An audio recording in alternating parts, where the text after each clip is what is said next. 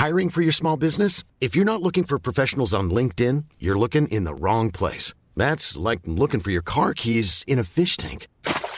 LinkedIn helps you hire professionals you can't find anywhere else, even those who aren't actively searching for a new job but might be open to the perfect role. In a given month, over 70% of LinkedIn users don't even visit other leading job sites. So start looking in the right place. With LinkedIn, you can hire professionals like a professional. Post your free job on linkedin.com slash people today. Ahora inicia A la Una con Salvador García Soto. A la Una. Donde la información fluye, el análisis se explica y la radio te acompaña. A la Una con Salvador García Soto. A la Una. Comenzamos.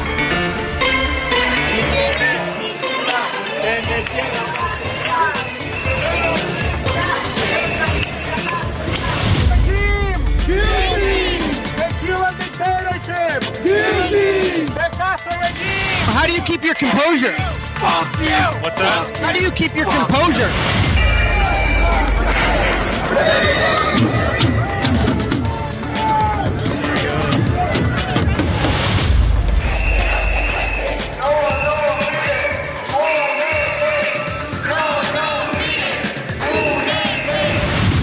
Only crime that I have committed is to fearlessly defend our nation from those who seek to destroy it.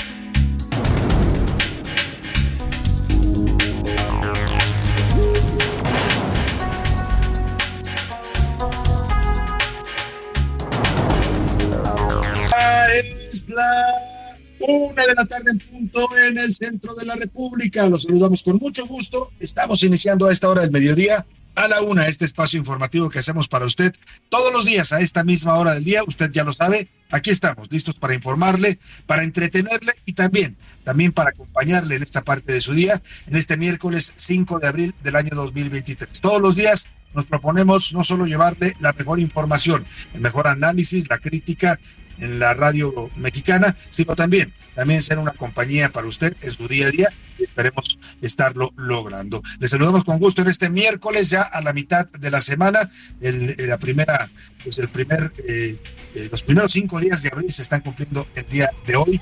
Hace calor en la capital de la República, 31 grados centígrados en este momento la temperatura, se espera una máxima de 33 y seguimos con altos niveles de radiación solar. Hay un sol intenso y esto afecta a las personas que van a estar expuestas por mucho tiempo, por largos periodos al sol. Hay que cuidarse, hay que cuidar la piel y hay que ponerse bloqueador si usted hace actividades al aire libre y se expone al sol en estos momentos. Tenemos mucha información que compartirle en este miércoles, miércoles de Semana Santa, miércoles de la Semana Mayor. Para muchos, el último día de labores, los que no tienen la semana completa de vacaciones, se van a partir de hoy por la tarde, se estará vaciando todavía más la Ciudad de México. Ya ayer el lunes justo comentábamos que se veía todavía mucho movimiento en la ciudad, mucho tráfico, pero ayer ya empezó poco a poco a vaciarse, ya el tráfico fue mucho más, eh, mucho menos intenso y hoy yo preveo que hoy y mañana seguramente ya estará la Ciudad de México pues semi vacía como suele estarlo en los días santos. Eh, les saludamos con gusto a toda la gente que nos sintoniza en la República Mexicana, mandamos muchos saludos afectuosos hasta Monterrey, Nuevo León, allá en la Sultana del Norte, Guadalajara, Jalisco, el occidente mexicano, a la comarca lagunera en el noroeste de la República, a la zona de Tampico, Tamaulipas, allá en el puerto del Golfo de México, a la gente que nos escucha también en Oaxaca, capital, muchos saludos allá en la zona de los valles centrales, a la gente del Istmo de Tehuantepec, también en el estado de Oaxaca, y siguiendo por el sur, a la gente de Guerrero, allá en, eh, en Chilpancingo Guerrero, les mandamos un abrazo afectuoso, igual que a la gente de Tuxtla Gutiérrez, Chiapas, capital de este estado, y a la gente de Mérida, Yucatán. Muchos saludos a todos ellos, les saludamos con gusto en este miércoles soleado, miércoles de calorcito, vacaciones para muchos. Y bueno, la información, usted sabe, no descansa, así es que vamos a los temas que le tenemos preparados en este día.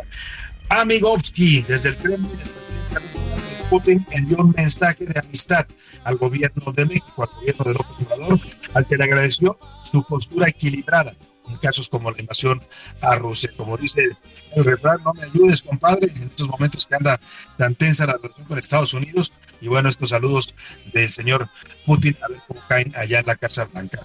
Y enojados, mientras tanto en los Estados Unidos, ya le decía, el expresidente Donald Trump envió un mensaje después de su primera audiencia judicial ayer en la Corte de Manhattan, desde la Florida, donde ya regresó, ya compareció el día de ayer y regresó a su residencia en la Florida. El exmandatario estadounidense aseguró que su país se ha convertido en un país del tercer mundo. Está preparando ya el terreno para su discurso de campaña. ¿Se acuerda usted?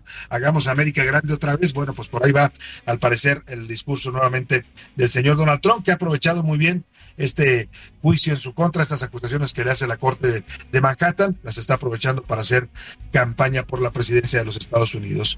Y amigos, quien no tardó en defender a Donald Trump fue el presidente mexicano Andrés Manuel López Obrador.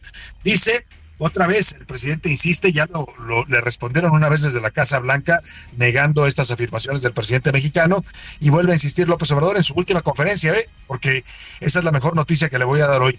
No va a haber conferencias mañaneras ni jueves ni viernes.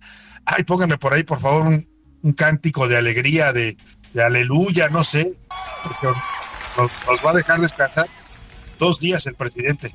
Lo ideal hubiera sido que se hubiera ido toda la Semana Santa, ¿no? Y la de Pascua, que descanse de sus mañaneras y de paso nos deje descansar a todos los mexicanos, pero pues nada más dos días se tomó el presidente, ni mañana ni pasado habrá mañanera, pero en la de hoy se volvió a lanzar fuerte a defender a su amigo Donald Trump. Dice que Trump está siendo injustamente juzgado por los Estados Unidos y que padece lo mismo que él. Se compara con Trump por aquel intento de desafuero que encabezó el, presidente Vicente Fox en contra de entonces jefe de gobierno López Obrador. Y bueno, pues vamos a ver cómo cae esta nueva declaración de López Obrador en defensa de Trump. Y solución, esta mañana también el presidente mexicano presumió la compra. Ayer le informamos en este espacio que el gobierno mexicano estaba comprando 13 plantas de generación eléctrica a la empresa española Iberdrola. Pagó 6 mil millones de dólares. Dice el presidente que gracias a esta decisión la luz no va a subir de precio. ¿Dónde hemos oído eso los mexicanos? ¿Dónde no hemos oído? Bueno, pues anótelo, anótelo porque hoy lo dijo nuevamente el presidente López Obrador. Y fraude. Oiga, en Oaxaca, turistas extranjeros de un hotel sufrieron un secuestro virtual. Ahí, en su mismo hotel, los secuestraron virtualmente. Le voy a contar toda la historia. En la segunda hora de la una le voy a platicar de la pequeña Haití, una comunidad que se ha sentado en la Plaza Giordano Bruno, esto en la colonia Juárez, aquí en la Ciudad de México. Ahí viven al menos 700 migrantes de origen haitiano. Es un reportaje especial que tendremos de nuestro reportero de Asuntos Especiales, David Fuentes. En los deportes, el mejor soy yo. Cuauhtémoc Blanco, gobernador de Morelos, prendió el debate y aseguró que como futbolista él fue mejor que Hugo Sánchez. Oye, pues vamos a lanzarle también esta pregunta si le parece el día de hoy, ¿quién le parece que es mejor como futbolista, eh, Hugo Sánchez o el señor Cuauhtémoc Blanco? Ya se la plantearé más adelante. Por lo pronto, Oscar Mota nos va a contar también de una tragedia que hay en el deporte mexicano. Cuatro jóvenes basquetbolistas menores de 12 años fallecieron tristemente en un accidente automovilístico se dirigían a una competencia y el auto en el que viajaban volcó. Lamentablemente perdieron la vida estos cuatro jovencitos que soñaban con llegar a ser estrellas del básquetbol. En el entretenimiento, Anaya Raga nos platicará sobre el fallecimiento del actor Andrés García. Se murió Andrés García, ayer a los 80 años las nuevas generaciones lo conocen como el de la bombita, ¿no? La verdad es que muchos lo conocimos por su trayectoria en el cine mexicano, hizo de todo, una de las estrellas del cine de ficheras, pero también llegó a hacer buenas películas del señor Andrés García, todo un, todo un sex symbol del cine mexicano en su presencia eh, como actor. Bueno, pues vamos a estar comentando de estos y otros temas aquí en A la Una. Como ve, el programa está pues surtido como aquellas cajas de galletas que tanto daban de niños, el surtido rico, así más o menos anda el programa de a la una el día de hoy, con muchos temas, con muchos tópicos, con mucha información para estar, por supuesto, comentando, opinando y también debatiendo. Y para eso, para que usted debata con nosotros y hagamos juntos la polémica sobre los temas de la agenda pública de este país, le hago las preguntas de este día. En A la Una te escuchamos. Tú haces este programa. Esta es la opinión de hoy. Y vámonos a los temas que les tengo preparados para comentar, opinar, debatir. El primero de ellos tiene que ver con este comentario nuevamente que hizo el presidente López Obrador. Insistió en que él no está de acuerdo con que enjuicien a su amigo, a su amigo lo quiere mucho, ya, ya lo hemos sabido los mexicanos, siempre lo defiende, a su amigo Donald Trump, dice que está siendo injustamente procesado en los Estados Unidos y que todo es una acusación política. Lo vuelve a comparar con él mismo cuando en 2005 aquí en México el entonces presidente Vicente Fox intentó desaforarlo, quitarle el fuero para enjuiciarlo cuando él era jefe de gobierno de la Ciudad de México. ¿Usted cree que López Obrador hace bien en emitir estas declaraciones para defender a Trump? Le doy tres opciones para que me responda. Sí, hace bien porque es su amigo y lo defiende. No, está muy mal. Los son juicios que no se pueden comparar. Y de plano, AMLO está provocando a la administración Biden. El segundo tema, la NBA informó que a partir de la próxima temporada no va a sancionar a los jugadores que den positivo a cannabis, es decir, que los jugadores de la NBA podrán consumir marihuana sin ser sancionados, aunque les aparezca el resultado en un examen antidoping. Es la primera liga deportiva en el mundo que tolera el uso lúdico de esta droga, de la marihuana o la cannabis. Esto se da en un contexto en el que en Estados Unidos pues ya hay 48 estados que eh, pues han legalizado el consumo de la marihuana y una treintena, una treintena de esos 48 son legales, el uso lúdico. ¿Qué opina usted en todo caso de esta decisión de la NBA? ¿Está bien? Le doy opciones para que me conteste. La marihuana es una droga no letal y puede con, puede compenetrarse con otras actividades o está mal, incentivan el consumo entre los jóvenes o de plano la tolerancia a la marihuana pues puede ayudar a eliminar el negocio criminal de las drogas. El, en otra pregunta que le hago en este día tiene que ver pues con este tema que ya le comentaba, la declaración de Cuauhtémoc Blanco, el, actual gobernador de Morelos, ex jugador del América, ex seleccionado nacional. Eh, dice hoy Cuauhtémoc Blanco que como futbolista él fue mucho mejor y mucho más grande que Hugo Sánchez. Oiga, vaya declaración, ¿eh? Porque pues sin duda Cuauhtémoc fue un gran jugador, un gran seleccionado, un ídolo popular. Como gobernador, la verdad, deja mucho que desear, pero no estamos hablando de su papel político, sino de su papel como futbolista que él mismo se autoelogia. Dicen por ahí que elogio propio, eh, ¿cómo dicen? El elogio en boca propia es vituperio. Bueno, pues el señor Cuauhtémoc Blanco dice que él está por encima de Hugo Sánchez en cuanto a su calidad futbolística y a lo que realizó cuando fue jugador activo del fútbol mexicano. ¿Qué piensa usted? ¿Tiene razón el señor Cuauhtémoc Blanco o está equivocado? Le doy opciones para que me conteste. Totalmente equivocado. Hugo es el jugador más grande de toda la historia del fútbol mexicano. O tiene razón Cuauhtémoc, él fue mucho mejor que Hugo Sánchez. O de plano, ya se le infló el ego al señor Cuauhtémoc Blanco. Ya con eso de que tiene poder, ya se volvió también un poco loquito como muchos que están en el poder. Es la tercera opción que le doy. Pues ahí están los temas. Usted decide lo que me quiere decir, lo que tenga que opinar sobre estos asuntos. Lo puede hacer a través de nuestro número de WhatsApp 5518 41 5199. Nos puede mandar mensajes de texto o de voz usted decídalo. Aquí lo que le garantizamos es que su opinión siempre la escuchará usted al aire. Y ahora sí, nos vamos al resumen de noticias, porque esto, como el miércoles y ya, ya en la mitad de la Semana Santa, ya comenzó. Tropiezo. La Organización Mundial de Comercio pronosticó una desaceleración en el crecimiento mundial para 2023 de un punto porcentual, por lo que pasaría de 2.7 a 1.7%. Victoria Mexicana. La empresa tamaulipeca de comida King Dogs venció al gigante americano Burger King al ganarle una demanda por el uso de su nombre y marca. Capturado. La Fiscalía de la Ciudad de México detuvo en Acapulco Guerrero a un cuarto implicado del feminicidio de dos menores de edad en la alcaldía Gustavo Amadero. Medida. La alcaldía Tlalpan analiza la instalación de parquímetros en la zona de hospitales de la demarcación para solucionar problemas de movilidad que ya identificó. Enfrentamiento. La policía israelí anunció que intervino en el interior de una mezquita de Jerusalén, uno de los lugares sagrados para los musulmanes, para desalojar a agitadores que habían introducido fuegos de artificio, palos y piedras.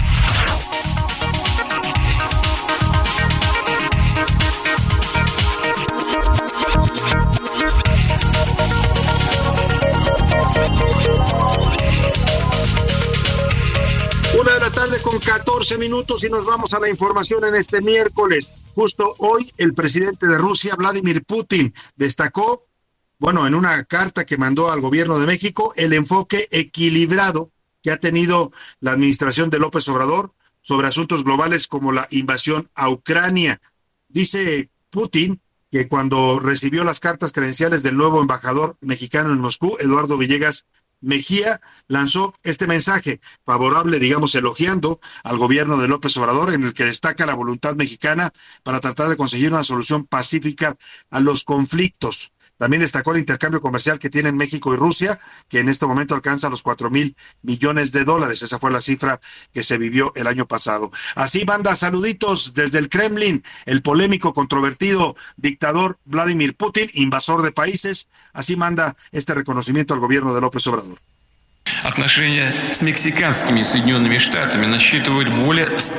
Nuestras relaciones con los Estados Unidos mexicanos se remontan a más de 130 años y se basan en tradiciones de respeto mutuo y cooperación mutua beneficiosa. Apreciamos el enfoque equilibrado de México para resolver los problemas mundiales sobre la base de los principios del multilateralismo, la no injerencia, el cumplimiento del derecho internacional y la solución pacífica de las controversias. Debo señalar que el comercio ruso-mexicano alcanzó los 4 mil millones de dólares el año pasado. Este es un buen indicador dentro de los estados latinoamericanos. ¿Qué necesita? Bueno, pues ahí está lo que dijo Vladimir Putin, este elogio, este apapacho, digamos, a Palacio Nacional, reconociendo los esfuerzos que hace, dice, eh, pues este este gobierno de López Obrador para mantener un equilibrio. Así eh, lo llamó él la posición equilibrada de México. Algunos piensan que México ha sido, pues también, eh, digamos, que no se ha definido claramente en favor o en la defensa de un país invadido como es Ucrania. Ahí dejamos el tema y vamos a Estados Unidos porque el señor Donald Trump Hoy hizo declaraciones un día después de haber comparecido ante la Corte de Manhattan, ya de regreso en su residencia tropical de Mar-a-Lago. Desde ahí el expresidente Trump, que está siendo acusado de 34 cargos, entre ellos uno de falsificación de registros mercantiles, eh, se declaró no culpable ayer en la audiencia ante la corte, ante el juez de la corte de Manhattan, y ahora convocó a un evento allá en su residencia de Mar-a-Lago en Palm Beach, Florida, y desde ahí dijo que Estados Unidos está yendo al infierno. Dice que nunca pensó que algo así ocurriría. Eh, dice el señor Trump que su único delito ha sido defender a los Estados Unidos y se declaró víctima de una masiva interferencia electoral. Alegó que el criminal no es él, que el criminal es el fiscal Alvin Bragg, es el, fiscal de, de, la Corte de Manhattan que lo está acusando. Escuchemos cómo el señor Donald Trump empieza a inflamar el tono de su discurso, ya preparando lo que claramente es una campaña, una nueva campaña por la presidencia de Estados Unidos. Oficialmente somos ahora un país del tercer mundo.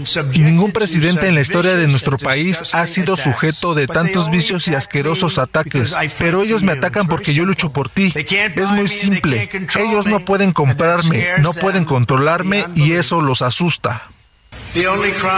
El único delito que he cometido es defender ferozmente a nuestra nación de todos aquellos que han querido destruirla.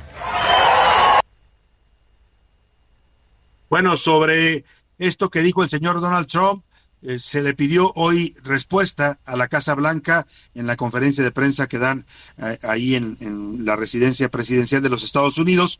La vocera se pues declinó opinar, casi casi dijo sin comentarios. Escuche usted. Él se enteró de todo esto al igual que ustedes, a través de las noticias. Nuevamente, nuestro enfoque en este momento está en el pueblo estadounidense y yo no haré comentarios de ningún caso penal en proceso.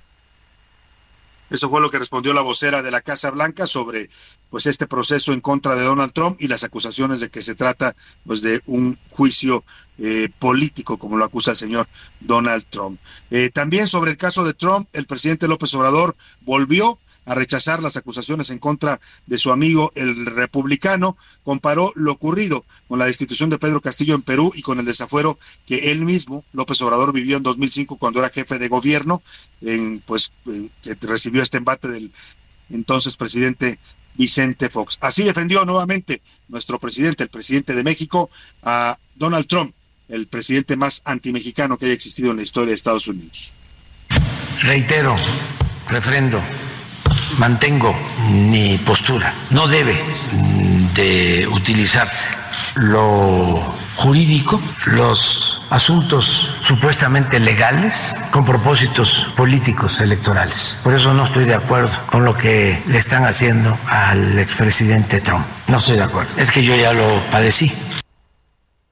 Oiga, una cosa es defender a su amigo, digo, a los amigos se les, se les reconoce, se les defiende y no se les niega.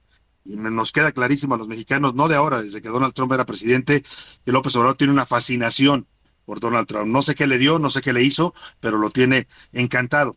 Y todavía hoy lo defiende. Pero una cosa es defender al amigo y otra cosa es descalificar a un sistema de justicia de una nación democrática como es Estados Unidos, ¿eh?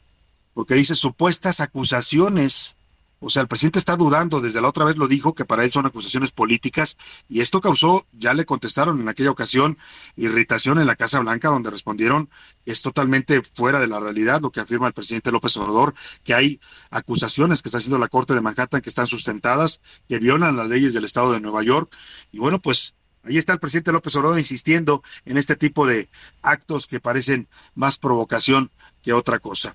Oiga, y vamos rápidamente a otro tema, hablando del presidente López Obrador esta mañana, eh, comentó la noticia que ayer le dimos a conocer, lo informó ayer al mediodía y lo dimos al aire en vivo, la compra de 13 plantas de generación eléctrica que hizo el gobierno de México a la empresa española Iberdrola. Este anuncio lo hizo ayer el secretario de Hacienda Rogelio Ramírez de la O, dijo que iban a pagar 6 mil millones de dólares por la adquisición de estas plantas, y hoy el presidente lo que dice es que con estas plantas, pues la CFE se fortalece. Ya sabe que el presidente ama a la CFE y ama a Pemex, las defiende como las grandes empresas nacionales a pesar de sus inconsistencias y sus problemas financieros. Pero lo que hoy dice, anótelo usted la fecha, porque seguramente pronto se lo tendremos que reprochar. Dice que con el compro, con la compra de estas plantas, no van a aumentar los precios de la luz. El convenio que se suscribió ayer es algo muy importante para el país, en beneficio del pueblo de México, en especial de los consumidores, porque en esencia lo que se garantiza es que no aumente el precio de la luz. Eso es lo esencial. Uy, uy, uy, ¿dónde hemos oído eso? Que no iba a aumentar la gasolina, que no iban a aumentar los impuestos, que no iban a endeudar al país. Bueno, en todo caso, aquí le explicamos de qué se trata esta compra de las plantas eh, de eh, Iberdrola y también las reacciones que generaron. Iberdrola de España y otras empresas extranjeras, esas producían energía limpia y por eso había que darles trato preferencial a estas empresas. ¿Saben que los mandamos al carajo? Iberdrola México tiene en nuestro país 17 centrales de ciclo combinado y cogeneradores con una capacidad de más de 11 gigawatts, 69 megawatts en 7 parques eólicos y 470 megawatts en 3 parques fotovoltaicos.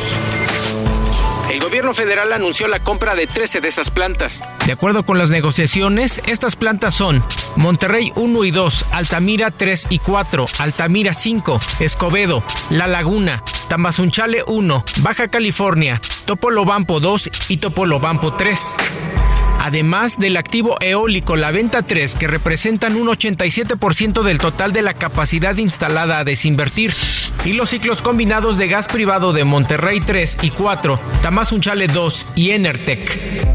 Esta compra desató varias críticas. Para algunos expertos, las plantas que adquirió el gobierno son chatarra, incluso aseguran que no hubo nacionalización. Habla Gonzalo Monroy, experto en energía.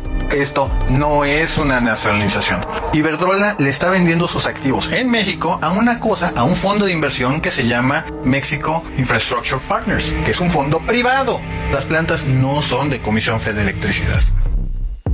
Para otros, esta transacción traerá problemas a la Comisión Federal de Electricidad, pero personas ajenas a la 4T felicitaron al presidente López Obrador por la transacción y en redes sociales le mostraron su apoyo. Con información de Milka Ramírez para la una con Salvador García Soto, Miguel Ángel Ramírez. Bueno, pues ahí está esta decisión del gobierno de México, comprar plantas de Iberdrola, la empresa que tanto detesta el presidente. Vamos a ver si es una buena decisión. Ya hablaremos más adelante con los expertos en este tema. Por lo pronto, seguimos en el homenaje musical a las vacaciones, a la playita, al descanso, a la relajación. Y esto es Arena y Sol con Marta Sánchez, una canción de 1995. Al regreso le platico, dice el INEGI que la inflación ya bajó yo le quiero preguntar a usted si ya siente que los precios han bajado. La verdad que todo sigue subiendo. Regresamos.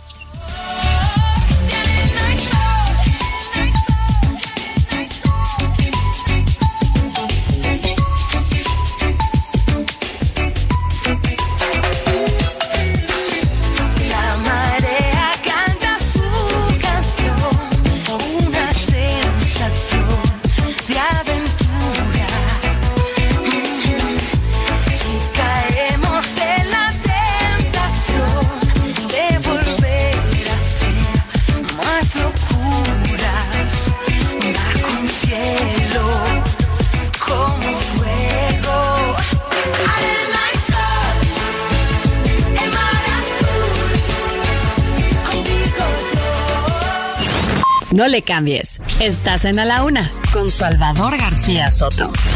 Información útil y análisis puntual. En un momento regresamos. Ya estamos de vuelta en A la Una con Salvador García Soto. Tu compañía diaria al mediodía.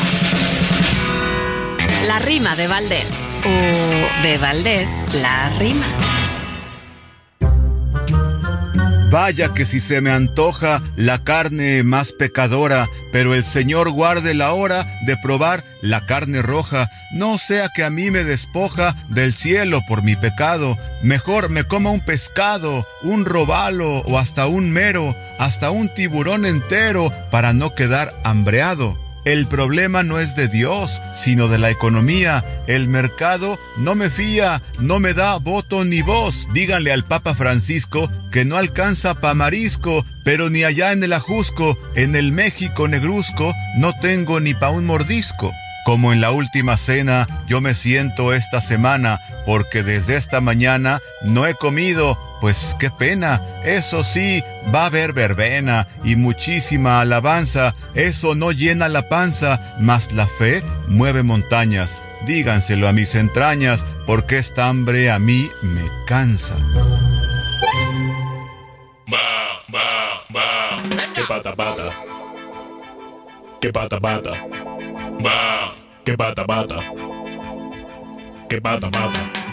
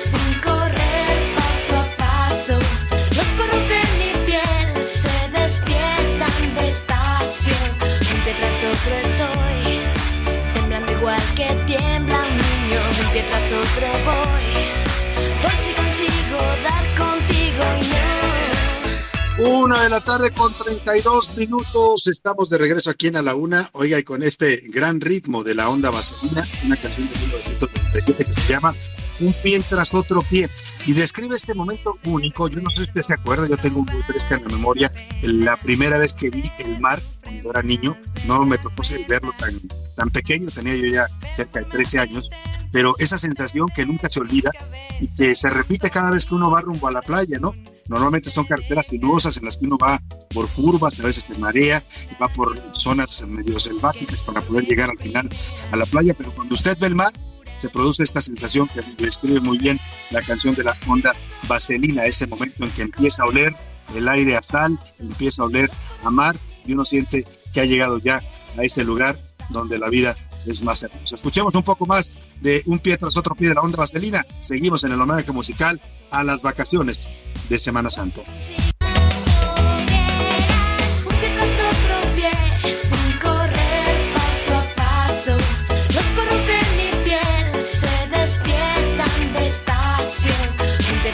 Estoy, temblando igual que tiembla un niño. Un pie tras otro voy,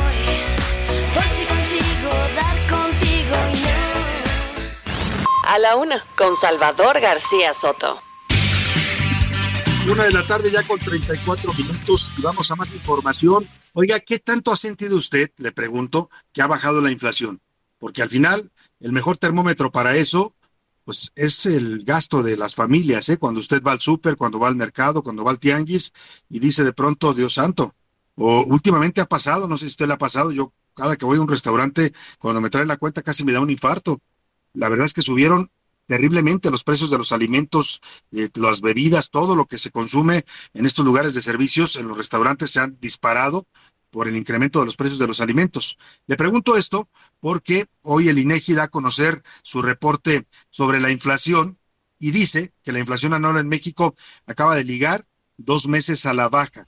En la segunda quincena de marzo llegó a 6.85, según la información que maneja el INEGI, y dice que es el mejor nivel de la inflación desde octubre de 2022. Eh, eso dice el reporte sobre inflación del INEGI, pero el índice nacional de precios al consumidor todavía registra una variación de 0.27% y reportan que hay productos que han tenido un grave, eh, un, no grave, pero fuerte todavía incremento, como el transporte aéreo, los boletos de avión, oiga, carísimos, el limón que ha subido de precio, la vivienda propia, los precios de la vivienda, y también los servicios turísticos en paquete y lo que yo le decía, los restaurantes, aguas, cuando vaya con un restaurante, sea muy cuidadoso lo que pide, porque cuando llega la cuenta, uno casi casi quiere devolver lo que se comió. Verónica Reynolds, cuéntanos, cuéntanos qué dice el INEGI sobre la inflación y si es verdad que está bajando como dicen. Buenas tardes. Hola Salvador, pues sí, por segundo mes consecutivo la inflación general anual registró un descenso al ubicarse en marzo en 6.85%, su nivel más bajo desde octubre de 2021, esto es en 17 meses. Una tasa también ligeramente menor a la esperada por los mercados de 6.89% y del registro de 7.62 en febrero previo. Así, aun cuando la inflación en México sigue en niveles elevados, ya muestra una trayectoria a la baja. Sin embargo, la preocupación se mantiene en la inflación subyacente, la cual se ubicó en 8.09% anual, ya que se mantiene en niveles elevados y especialmente en su componente de servicios que suma tres meses consecutivos en ascenso. Y si bien la inflación en alimentos empieza a ceder, para pesar de los mexicanos, sobre todo aquellos que comen fuera de casa, aún no se ve reflejado en platillos tan típicos y de la preferencia como son los tacos y las tortas, que junto con las loncherías y fondas registran un aumento en sus precios de 0.40% y los alimentos en restaurantes y similares de 0.92%.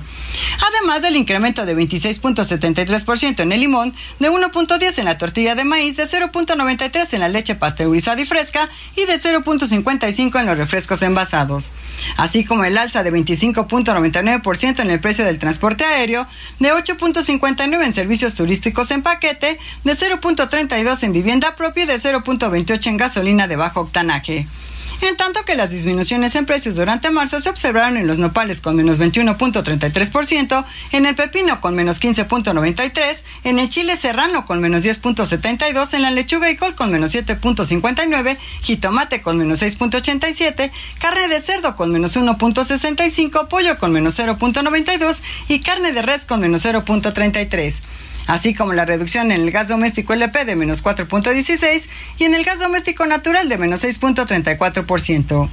Sin embargo, a pesar de estas disminuciones en la inflación general anual, los analistas esperan que Banco de México realice un aumento más de 25 puntos base en su tasa de interés referencial para llegar a 11.50%. Este es mi reporte para la UNA, Salvador. Muchas gracias, Verónica Reynolds. Pues ahí está, es lo que informa la autoridad, un descenso eh, por segundo mes consecutivo en la inflación general. Pero todavía, todavía en lo que son los precios de los alimentos, el propio INEGI reconoce que hay aumentos importantes. Los restaurantes, los servicios turísticos, la vivienda, el limón y el transporte aéreo reportaron alzas importantes en este último reporte. Oiga, ayer allá en Guadalajara, en Jalisco, se despidió eh, finalmente los restos de Raúl Padilla López, este ex rector, promotor cultural, eh, pues eh, cuya muerte generó muchas reacciones, no solo en, a nivel local en Jalisco, a nivel nacional en el país y también a nivel internacional, porque la figura de Raúl Padilla trascendió por haber sido el creador, el impulsor y el presidente de la Feria Internacional del Libro de Guadalajara, haber fundado también otras instituciones culturales eh, propias de esta universidad, como el Festival Internacional de Cine. En fin, el homenaje de despedida ocurrió ayer, acudieron decenas de estudiantes, gente de la comunidad eh, universitaria, gente de la cultura y también de la política de Jalisco a despedir a Raúl Padilla López. Escuchemos esta nota que nos mandó nuestra corresponsal Mayeli Mariscal.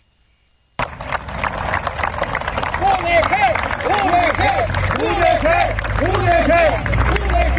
Hola, ¿qué tal Salvador? Muy buenas tardes. Buenas tardes también a todo el auditorio. Con una ovación de casi cinco minutos entre aplausos y gritos de UDG, UDG en su trayecto, el féretro con los restos del exrector Raúl Padilla recorrió desde el escalinato de la Avenida Juárez su ingreso al Paraninfo, que fue escoltado hasta el podio central de este recinto ante el Consejo General Universitario para rendirle un sensible homenaje póstumo. Las 10 guardias de honor fueron integradas por autoridades universitarias, miembros del Consejo General Universitario, del Sindicato Único de Trabajadores de la Casa de Estudios. Raúl Padilla no era normal, era una mente capaz de cambiar el mundo, una mente de mil pistas simultáneas, adelantada a su época, una mente que sin duda vamos a extrañar. Fue lo que dijo Ricardo Villanueva, rector general de esta Casa de Estudios, quien fue el primer orador Raúl Padilla era una mente de mil pistas simultáneas, adelantada por mucho, por muchas décadas a su tiempo. Es una mente que vamos a extrañar. Hay que decirlo con claridad. La Universidad de Guadalajara hoy pierde a la mente más importante que ha pasado en 230 años aquí. Esa es la información, seguimos al pendiente. Muy buen día. Muchas gracias, Mayeli Mariscal, allá en Guadalajara. Y justamente hago contacto vía telefónica y agradezco mucho que nos tome esta llamada al doctor Ricardo Villanueva, rector de la Universidad de Guadalajara. ¿Cómo está, rector? Qué gusto saludarlo y le agradezco porque sé que no son momentos sencillos para usted, han sido días complicados, complejos. Es que le agradezco mucho que nos tome esta entrevista. No, con todo gusto, Salvador. Siempre que me invites estaré eh, contigo y con tu auditorio. Este, y, muchas gracias por invitarme. Si son momentos difíciles, no realmente no estoy tomando muchas entrevistas, pero pero contigo y con tu auditorio tenía muchas ganas de estar. Muchísimas gracias, rector. Pues la primera pregunta que le haría es, ¿qué sigue en la Universidad de Guadalajara? Entiendo que la institucionalidad continúa, usted seguirá en su rectoría, pero hay muchas, eh, pues muchas expectativas por saber si es, va, habrá reacomodos dentro del grupo universidad, si altera la muerte de Raúl Padilla en algo la estabilidad de la universidad, la, el conflicto también con el gobierno del estado de Enrique Alfaro. ¿Cómo ve todos los escenarios, rector? Bueno, no, no, no puedo negar, Salvador, que, que, que el vacío que deja el, el liceo Raúl Padilla, yo lo dije ayer, es, es un hombre que es insustituible. Sería un error que cualquier ser humano, persona quisiera sustituirlo en lo individual, ¿no? Eh, Raúl Padilla es insustituible, no tenemos otra mente como, como, la, como la de él, y, y la única manera de sustituir un poquito su ausencia, compensar, es con una mente colectiva, es con un equipo, con la mente que, que, él, que él se sentaba a pensar, con la mente que, que, que, eh, que, que eran muchísimos universitarios eh, los que con los que él siempre escuchaba, platicaba y, y, y después eh, eh, con, daba ideas y, y, consejos, ¿no? Eh, yo creo que no, la universidad está unidísima, este, la universidad, yo siempre lo decía, aún en vida, cuando me preguntaban el rol de Raúl Padilla en la universidad, ¿no? Que, que siempre generó como mucha especulaciones, ¿no? yo sí. le decía con mucha claridad, ¿no? Este, es que Raúl Padilla eh, eh, tenía un liderazgo al que los muchos universitarios acudíamos a, platicar con él, porque era un gran consejero, era, era, una mente privilegiada, pero también él se nutría de esas pláticas y, y, revolucionaba las cosas, ¿no? Entonces, eh, el rol de Raúl Padilla no se va a sustituir, pero el equipo que, que dirige esta universidad, que son miles de universitarios, reducir la universidad a un solo hombre, verdaderamente sí es una visión reduccionista. La Universidad de Guadalajara, y lo dije cuando él estaba en vida, es mucho más grande que Raúl Padilla y mucho más grande que Ricardo Villanueva y cualquier eh, persona. Entonces, ese equipo, ese colectivo, eh, los órganos de gobierno, el Consejo General Universitario, los consejos de centro de cada centro universitario, Salvador, eh, ahí hay muchísimos liderazgos. Entonces, vamos a extrañar a la mente más privilegiada que yo considero ha tenido la universidad en su historia, pero hay una mente colectiva que está unida, que está fuerte, y hay una gran institución con 320 mil estudiantes que lamentaremos mucho la pérdida del Liceo Padilla, pero que sin duda estamos obligados a seguir trabajando para cuidar su obra. La relación con el gobierno del Estado, sí. Sí, lo escucho, lo escucho. Ah, eh, me, me, preguntabas también de la relación con el gobierno del Estado, que llevamos efectivamente eh, un, más de un año y medio con un conflicto eh, eh complicado, ¿no? Este, uh -huh. pero yo eh, lo decía ayer, o sea, para mí eh, eh, mi prioridad hoy es cuidar a la universidad, cuidar el legado de, de, de Raúl Padilla, como lo es la Feria Internacional del Libro, el Festival Internacional de Cine y esta y la red universitaria que, él- que él diseñó. Y, y bueno, pues si eso significa que tengamos que restablecer relaciones eh, con los distintos niveles de gobierno y si es necesario comerse un poquito de orgullo, yo estoy dispuesto. Yo lo he dicho siempre y lo he dicho en muchas entrevistas, de dignidad ni un solo milímetro nos comeremos, pero de orgullo por cuidar esta universidad y por cuidar la obra de, de, de- de- yo estoy dispuesto a hacerlo con todo gusto y lo que intentaré hacer, sin duda lo digo, es restablecer las relaciones institucionales tanto con el gobierno estatal como con el gobierno federal, porque eso es lo que sé que tenemos que hacer ahorita los universitarios, estar unidos, restablecer relaciones y cuidar a la universidad. Justo esa parte le quería preguntar, eh, eh, ¿observa usted que puede haber tentaciones eh, políticas, digamos, ya lo dice usted, los conflictos son innegables, los hemos visto públicamente, las expresiones del presidente López Obrador cuestionando a Raúl Padilla, cuestionando a la Feria Internacional del Libro, eh, el propio Enrique Alfaro con sus manifestaciones, con descalificaciones también a la figura de Padilla. Eh, eh, observa que puede haber esta tentación y en todo caso, ¿qué mensaje mandaría el rector a quienes piensen que la universidad se queda débil o vulnerable ante la ausencia de Raúl Padilla? No, pues decirles que efectivamente esa es una visión, sería una visión reduccionista de lo que es la Universidad de Guadalajara. Raúl Padilla trabajó por democratizar esta universidad. Era un hombre con, con una gran influencia porque tenía un liderazgo que se ganó a pulso con sus resultados, sí es cierto. Pero, pero la universidad son miles de universitarios que trabajan todos los días por cuidar la universidad y tenemos gremios muy estables, tenemos eh, eh, eh, sindicatos de profesores muy fuertes, de trabajadores, tenemos una federación estudiantil universitaria que además por primera vez preside una mujer eh, eh, con un liderazgo y un carisma impresionante. Eh, hay muchísima unidad en la comunidad eh, eh, universitaria. Todos lamentamos la pérdida de esa mente brillante, pero todos estamos dispuestos a seguir trabajando por cuidar esta institución y lo hacemos también por él, por su legado, ¿no? Entonces, no, no hay ninguna posibilidad de fractura, no hay ninguna posibilidad de, de, de, de- de- de- de debilitamiento de la universidad. Por el contrario, los universitarios hoy estamos, eh, eh, sabemos la responsabilidad que nos deja y, y- y- y que tenemos que cubrir un, un liderazgo fuerte, pero pero el verdadero liderazgo de la universidad está en su Consejo General Universitario, está en sus órganos de gobierno, está en sus profesores, en sus investigadores. Tenemos más de 1.700 miembros del Sistema Nacional de Investigadores, Salvador, o sea, mentes brillantes que están produciendo ciencia. Tenemos muchísimos profesores, este, eh, verdaderamente la universidad es muy grande, Salvador, y está muy sólida. Es, eh, En verdad es una, es una gran universidad, ¿no? Sin duda alguna, sin duda que lo es. Y bueno, rector, le quedan a usted dos años. eh, su, su- su sucesión ocurrirá en 2025, un año después de la sucesión presidencial. Eh, no habrá, digamos, eh, turbulencia, se va a procesar institucionalmente el relevo, porque hoy muchos empiezan a pensar quién podría sustituir cuando llegue el momento. Por supuesto, nadie está dudando de su liderazgo en este momento y de su rectoría, pero eh, esto no afectará, digamos, la próxima sucesión en la rectoría de la Universidad de Guadalajara. No, eh, se, se, se fortalecerá, porque porque evidentemente eh, en la universidad tenemos un Consejo General Universitario en donde el, el 33% son estudiantes, el 33% son académicos y el 33% son directivos. Entonces, el próximo rector llegará con un consenso de la comunidad y que yo eh, me encargaré de dirigir ese proceso de sucesión en un proceso totalmente abierto. Cambiará la gobernanza de la universidad, eh, perderemos una de las eh, eh, opiniones importantes, es lo que se pierde con Ciudad Padilla, pero, pero siempre el Consejo Universitario ha logrado un consenso. Eh, cuando yo, yo fui rector y, y hubo muchos otros universitarios que participaron en esa eh, elección, y, y, hoy que, fui, que el Consejo me nombró a mí hace cuatro años, los otros universitarios, la doctora Ruth Padilla Muñoz, hoy es la directora del Instituto Transdisciplinar, eh, eh, maestra emérita de la universidad, mi vicerrector, Héctor Raúl Solís, fue un, un contendiente conmigo a la rectoría general. Eh, Jaime Andrade, quien es el director de los hospitales civiles, también aspiró a la rectoría y somos grandes amigos. Eh, so, eh, son mis colaboradores y, y, somos un equipo.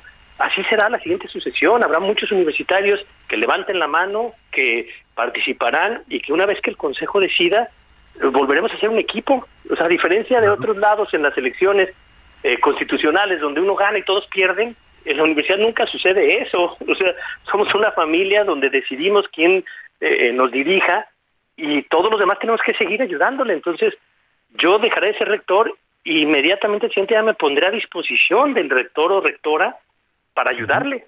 Entonces, ese es, eh, eh, verdaderamente somos una familia, la familia universitaria, y como siempre también tenemos nuestras diferencias y nos peleamos y nos agarramos del chongo como lo hacen los hermanos. Pero eh, mi mamá decía que nos dejaba pelearnos todo el día, ¿no? Pero la, la regla de mi madre era, nadie se duerme enojado. Pueden pelearse todo el día, pero antes de dormir nos pedimos perdón.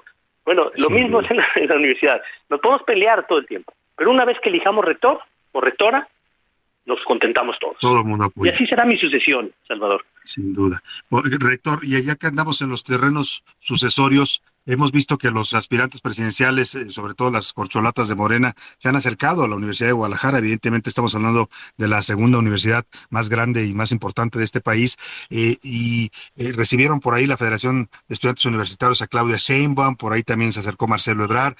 ¿Tiene la universidad algún candidato o candidata para 2024 o será un foro abierto para todos los que quieran acercarse a ella, los aspirantes? Eh, abierto totalmente, Salvador. Un foro a que cualquier aspirante a la presidencia eh, que nos pida un espacio eh, eh, eh, estará abierto.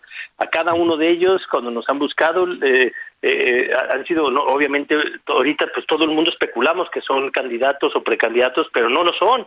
Eh, nosotros, Yo recibí al canciller Marcelo Ebrard en el Paraninfo. Los estudiantes invitaron a la jefa de gobierno a hablar junto con la gobernadora de Colima y la presidenta municipal de Tepic en un foro de mujeres.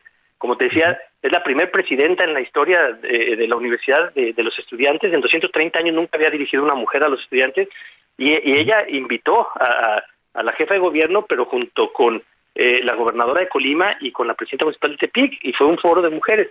Bueno, eh, efectivamente, como ya están los rumores de quiénes son los presidenciables, pues cada que visita a alguien a la universidad de los que se supone que son aspirantes, pues se rumora que la universidad está eh, eh, eh, eh, con alguna Cargándose a un lado ¿no? otro. no, no lo hay. La universidad, eh, eh, ahorita invitaremos a quien nos pida, eh, la universidad está abierta, a quien, quien quiera hablar con los universitarios siempre será bienvenido.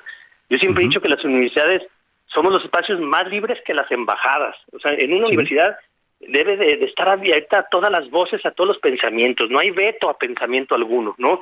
Este, eh, se vale debatir, se vale confrontar. Entonces, no, Salvador, eh, eh, yo al revés, digo, todos los funcionarios hoy eh, que quieran estar en la universidad los invitaremos con todo gusto y si después son candidatos los volveremos a invitar Eh, también a la feria del libro o sea la feria del libro ha recibido a, a- a casi todos los candidatos presidenciales eh, eh, buscan el espacio de la feria del libro y, y tú verás circular estoy seguro a todos los presidenciables por la feria del libro. Y me, y me va a encantar Claro. verlos de todos los partidos eso quiero Sin duda. Finalmente le pregunto, rector, ¿desea usted que está dispuesto a, dialogar y a cerrar estos frentes que quedan abiertos con el gobierno estatal de Alfaro, con la presidencia del, de López Obrador? Eh, en el sentido del presidente, me llamó mucho la atención que el día posterior a la muerte de Raúl Padilla no hace ningún comentario, ni a favor ni en contra, vaya, ni un pésame le dedicó a la Universidad de Guadalajara y a, y a su- la familia de Padilla López. Eh, ¿Buscaría usted contacto con el presidente en este ánimo, como dice usted, no de negociar la dignidad, pero sí de restablecer una relación institucional? Totalmente, nada, nada me gustaría más que, que tener 10 minutos con el presidente. Yo, yo siempre he creído que, que, que- que el día que el presidente le pueda yo platicar lo que ha crecido la universidad, cómo somos la universidad que más atiende a los quintiles de ingresos más bajos del país, somos la universidad que se acercó al interior del Estado. En todas las universidades los jóvenes tienen que ir a la capital a estudiar la educación superior. La universidad se descentralizó y eso ha ayudado que los que antes no podían acceder a la educación superior en Jalisco sí se puede. Eh, cuando yo le platique los indicadores de la cantidad de jóvenes del primer y segundo quintil de, de- de- de ingresos más bajos que acceden a la educación superior de la universidad, estoy seguro que el presidente va a ver que en la UDG tiene lo- la- el modelo de universidad que él quiere donde sí se reduce la desigualdad. El presidente ha planteado que las universidades públicas nos volvimos instituciones de acceso solo para la clase media. Y en parte tiene razón, porque al estar en la capital, pues los jóvenes del interior del estado no tienen recursos sus padres para pagarles una renta en la capital y mandarlos a estudiar. Bueno, el modelo que hizo la Universidad de Guadalajara, creo que cuando lo vea este sistema de red, eh, yo estoy seguro que el presidente va a tener muchísimas coincidencias con la movilidad social que está teniendo. lamentablemente a veces eh, el, el- el- el diálogo se vuelve muy político y nos hemos enfrascado más en los debates que se han dado en la FIL, donde efectivamente en la FIL se critica a los presidentes, pero eso ha sucedido siempre, o sea, eh, todos los presidentes, pero también eh, eh, en la FIL pueden acceder todos los que son afines a, a la cuarta transformación, están invitados para que también platique. Entonces, yo estoy seguro que el día que yo pueda y me conozca el presidente y tengamos 10 minutos para platicar lo dejé, vamos a modificar mucho la Pues rector Ricardo Padilla, le agradezco mucho, le mando un abrazo y toda la solidaridad con la Universidad de Guadalajara. Salvador, te agradezco muchísimo y un saludo a todo tu auditorio desde acá de Guadalajara. Un gusto, muchas gracias. Me voy rápidamente a la pausa y regreso, lo dejo con esta canción de vacaciones que suena más o menos así. Heraldo Radio, la H se lee, se comparte, se ve y ahora también se escucha.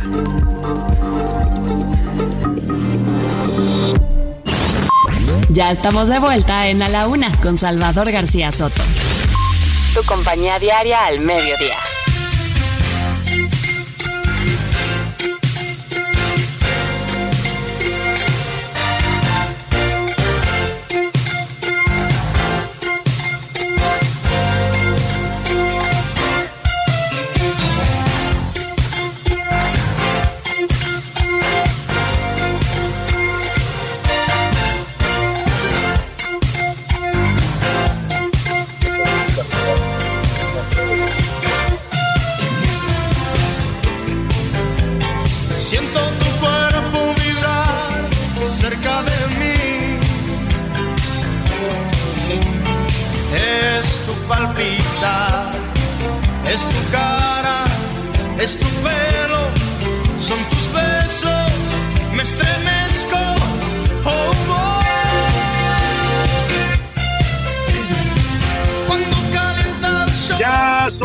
2 de la tarde, punto en el centro de la República. Y nos saludamos con mucho gusto. A esta hora del mediodía estamos iniciando la segunda hora de A la Una. Vamos a la segunda parte de este espacio informativo todavía con mucha información, con muchos temas, historias, noticias, entrevistas, todo lo que tenemos preparado para esta segunda parte.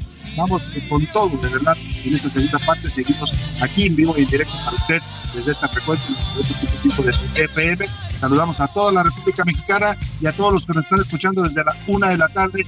Gracias de verdad por su preferencia en este espacio. Si está recién sintonizándonos, donde quiera que lo escuche, en el tráfico de su ciudad, se está moviéndose de un punto a otro, en la oficina, en el trabajo, si todavía le toca trabajar, si está de vacaciones en casita, si está paseando, si está en donde quiera que me escuche, le mando un afectuoso saludo. Tenemos muchos temas y estamos regresando a la pausa con esta canción de Luis Miguel, Cuando calienta el sol, un cover de 1987. La canción original era del grupo vocal cubano-mexicano Los Hermanos Rigual.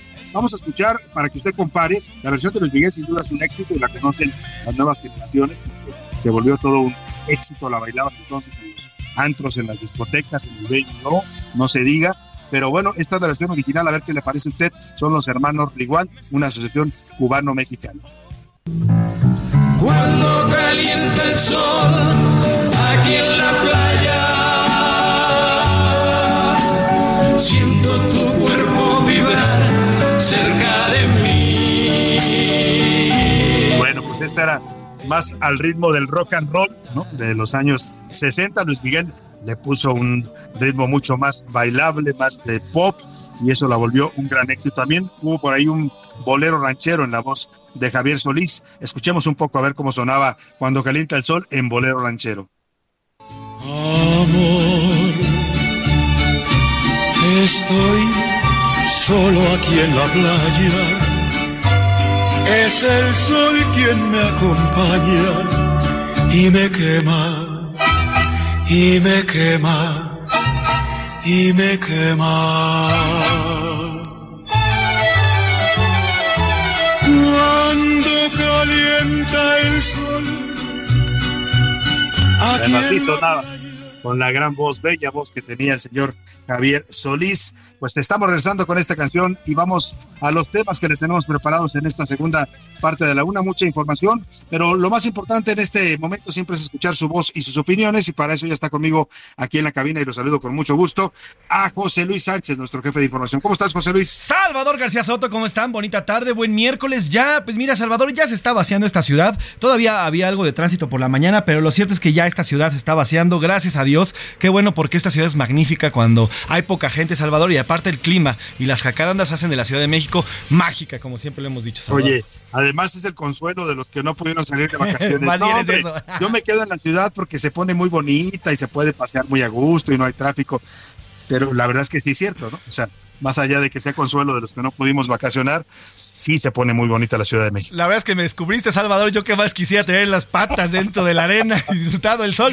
Pero Pues bueno, vamos a disfrutar la Ciudad de México. Oye, por cierto, Pues no, no me imagino cantando al gran, eh, a este gran charro de botas con sombrero y cuando calienta el sol. Ay, Aquí en la playa. Sí, exacto. Oye, sí. José Luis, vamos a lanzar la pregunta si te parece, porque andamos un poco apretadones de Me tiempo. perfecto. Vamos en este momento a preguntar. ¿Qué dice el público? Tenemos muchos mensajes, Salvador, y agradecemos cada uno de ellos. Lo dicen por acá. El señor Cuauhtémoc Blanco para, ma- para nada es el mejor futbolista. Podrá, podrá haber metido buenos goles, pero en la cancha dejó mucho que desear con su mal comportamiento. Lo dice por acá la señora Patricia Rodríguez. Saludos, Salvador. Oye, sí, tenía unos moditos tema blanco bastante Sí, pues, sí, sí. fuertes, ¿no? Sí, sí, ¿Te acuerdas cuando se peleó con de- Ay, David Faitelson? Sí, que le puso un trancazo. ¿Te acuerdas? Sí, sí, lo golpeó. Y tiro por viaje hacía de manes, y era provocador, era bastante provocador. Así es. Nos dice por acá Raúl, perdón, ¿cuántos pichichis tiene el señor Cuauhtémoc Blanco? Y pues ninguno, ya qué con buena eso. pregunta. Ni ya uno. con eso, ya con eso. Creo que nada más jugó en, en Los Ángeles, ¿no? ¿Dónde No, jugó en el sí, sí, extranjero? sí, ahorita a, a- a reserva lo que me digas, este Oscar, pero sí se fue a España, ¿te acuerdas? Pero lo lesionan Ah, sí. en un partido de la selección mexicana, en la, en la español de Barcelona. Lo lesionan Sí, claro. en un partido en la selección mexicana contra Trinidad y Tobago y ya no puede regresar a España. ¿Te acuerdas que incluso Es estuvo a punto de perder su carrera? Lo dice por acá. Pero bueno, dicen, Salvador, buenas tardes. El tema del Trump, de, de defender al señor Trump por el presidente es más bien que ya vio ganador al señor Trump y entonces quiere dejar a su próxima o próximo candidato para que siga muy bien con el señor Trump. Saludos, Salvador, nos dicen por acá. Seguro, seguro le está apostando el presidente eh, López Obrador a Donald Trump, ¿no? Como próximo presidente. Nos dicen por acá, ¿por qué les extraña el tema de Iberdrola si el señor presidente siempre quiso hacerse y apropiarse de todo lo que tuviera que ver con ese nombre? Nos dicen por acá, saludos, Salvador. No extraña lo que vamos a preguntarle más adelante a los expertos, vamos a platicar con Gonzalo Monroy, experto en temas energéticos, es qué tan conveniente es, porque son 6 mil millones de dólares los que paga el gobierno mexicano. Nos dice por acá, saludos desde Guaymas, Sonora. El presidente siempre dice que respeta la soberanía de los países y pide respeto para la soberanía de México, pero siempre se anda metiendo en todos, ya sea en Perú, En ya sea en. Estados Unidos, en China, bueno, hasta en Rusia. Saludos, Salvador, nos dice. Exactamente, sí, es un, es un discurso muy, pues, muy contradictorio el de López Obrador, ¿no? Exige respeto a la soberanía de México, pero él opina de todos los temas políticos de otros países. Alberto Juárez nos dice, Salvador, buenas tardes. Se ve patético el presidente eh, López Obrador defendiendo a su amigo. ¿No se acuerdan que él fue el que nos llamó violadores, rateros y secuestradores a todos los mexicanos? ¿Por qué lo siguen defendiendo? Nos dicen por acá. no solo, no solo a los mexicanos que nos ofendió y nos denigró, al propio López Obrador, ya siendo expresidente Donald Trump, dijo que nunca había visto a nadie doblarse como se dobló López Obrador cuando lo amenazó con los aranceles, ¿no? Bueno, pues aún así lo quiere. Aún así es su amigo. Eh, también nos dice por acá eh, es la señora Rosa Covarrios. Buenas tardes, Salvador. El tema del presidente Trump no lo entiendo. Es una persona que se ha portado pésimo con los mexicanos y seguirá haciéndolo. ¿Por qué nuestro presidente lo defiende? Solamente lo sabe. Algún interés ha de tener, lo dicen por acá.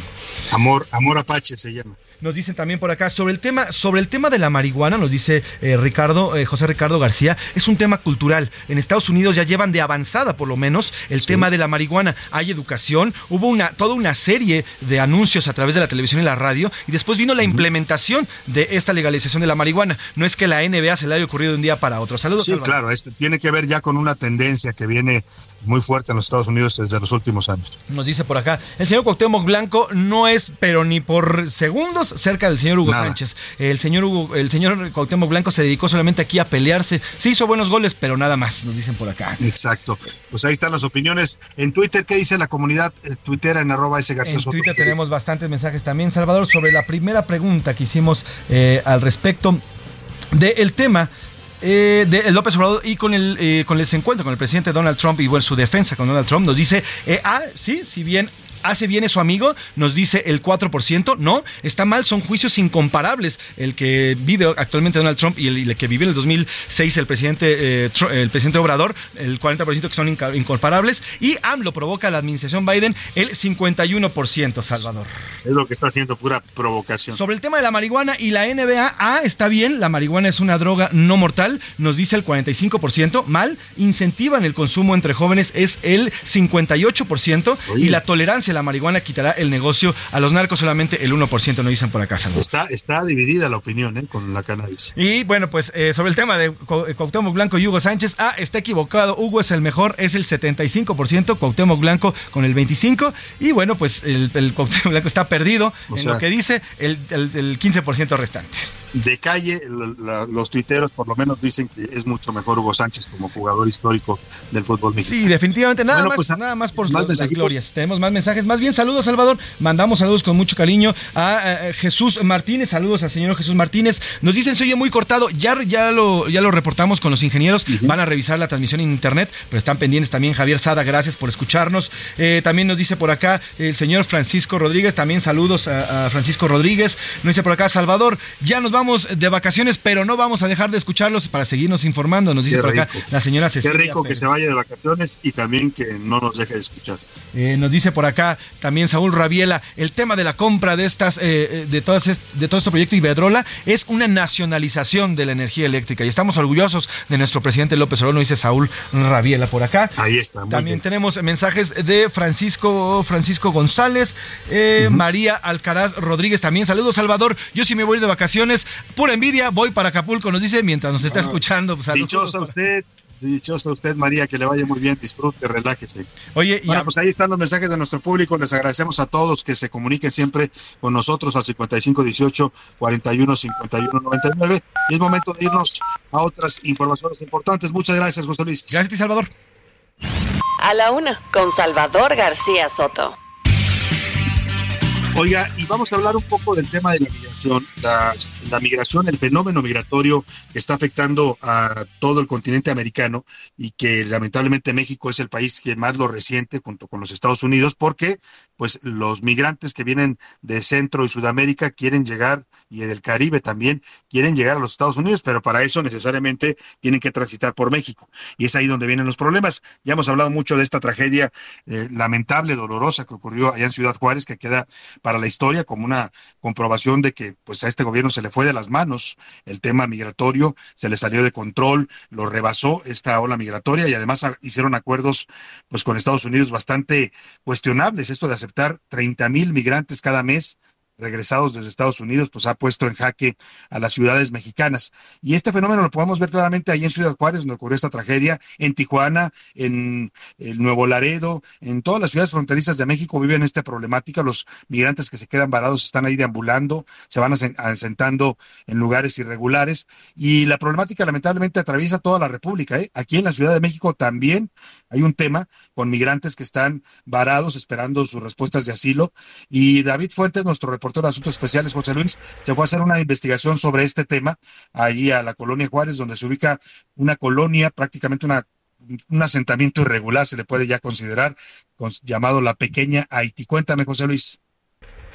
Así es, Salvador, 30 mil migrantes recibimos, como bien lo dices, a cada mes desde, Estados Unidos. Y bueno, pues al final es dónde ponemos a tantos migrantes, qué hacemos con tantos migrantes. Y sí, como bien lo dices, no solamente en las zonas fronterizas norte y sur hay estos asentamientos. Ya con la cantidad de migrantes que hay en nuestro país, ca- continuamente se están abriendo eh, eh, estos, estos asentamientos. Y uno de ellos está ubicado precisamente en la Plaza Giordano Bruno, allá en la colonia Juárez, en la alcaldía Cuauhtémoc. Es tan grande, Salvador, hablamos de 700 migrantes, eh, la mayoría de origen caribeño, eh, en su mayoría haitianos, que esta pequeña comunidad, este asentamiento en esta plaza, ya es conocido como la pequeña Haití. Así es como nos- conocido ya este pequeño asentamiento y de eso habla el reportaje que hoy David Fuentes eh, nos platica y que está aquí en cabina para adelantarnos un poco y después escucharnos. David, cuéntanos, buenas tardes y bueno, ¿de qué va este reportaje que hoy nos tienes para la una? Buenas tardes, Salvador José Luis, un placer saludarlos. Eh, Sí, como eh, lo comentan, el- ese tema de la migración que es muy complicado y que es muy delicado, ¿no? ¿No? Estamos hablando que estas personas sufren discriminación de las autoridades, de parte de algunas personas eh, eh, de los eh, capitalinos, porque además de que, según los, los vecinos de esta plaza, afea este lugar, pues aseguran que se ha ensuciado mucho y que no han encontrado la, la manera en, en la que ellos puedan convivir de, en esta est- estancia el tiempo que llevan en ese lugar con los propios vecinos. Si quieres, escuchamos la pieza y luego platicamos un poquito más, porque lamentablemente, eh, Salvador José Luis, el número va creciendo. El último reporte que se tenía de, de las personas que se están asentando en ese lugar es eh, de que ya van cerca de mil personas y que se están incrementando cada día más. Pues vamos a escuchar la pieza y comentamos, Salvador. Investigaciones especiales. En A la Una, con Salvador García Soto.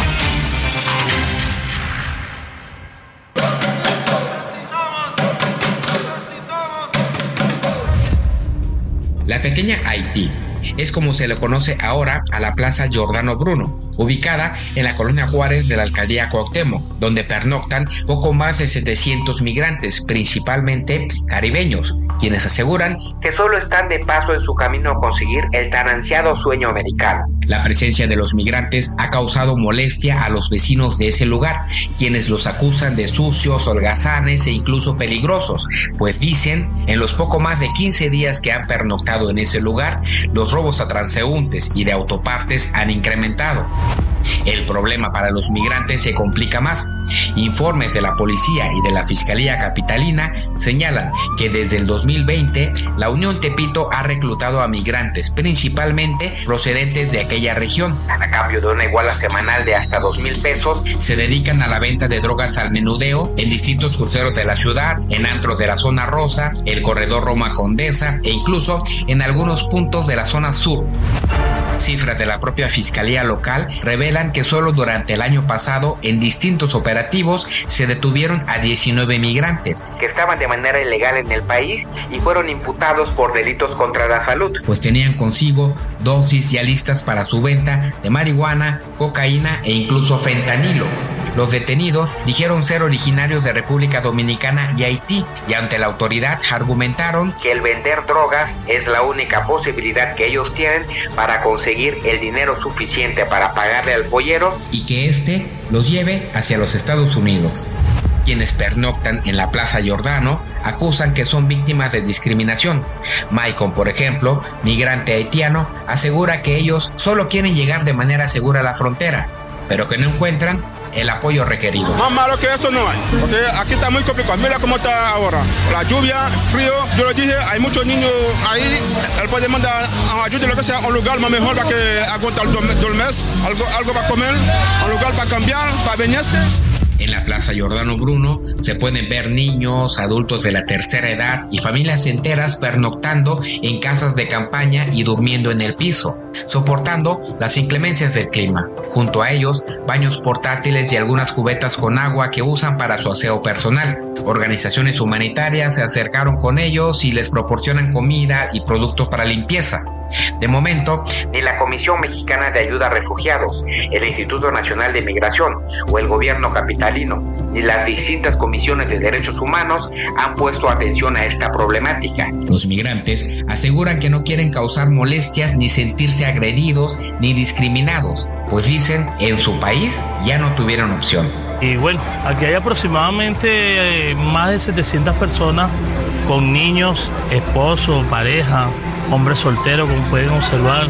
Todos estamos aquí en lo mismo, esperando una cita que te den en la, en la NU, que te la dan pero durante dos meses. El jueves pasado, la alcaldesa de Cuauhtémoc, Sandra Cuevas, dio a conocer que el próximo 20 de abril inaugurará una casa del migrante en esa demarcación. La idea, según dijo la funcionaria, es que ninguna de estas personas deambule por todo el sector que ella gobierna.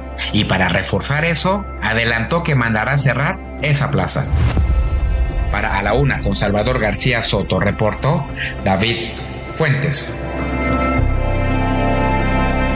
Bueno, pues ahí está esta investigación especial de David Fuentes y la verdad es que eh, lo que lo último que decía eh, David Fuentes, esta decisión que anuncia la, la alcaldesa de la eh, alcaldía Cuauhtémoc, Sandra Cuevas, pues habla de cómo las, nuestras autoridades manejan este problema. O sea, la señora tiene un problema porque tiene ahí un asentamiento de migrantes, más de mil ya, y lo que dice es voy a cerrar la plaza.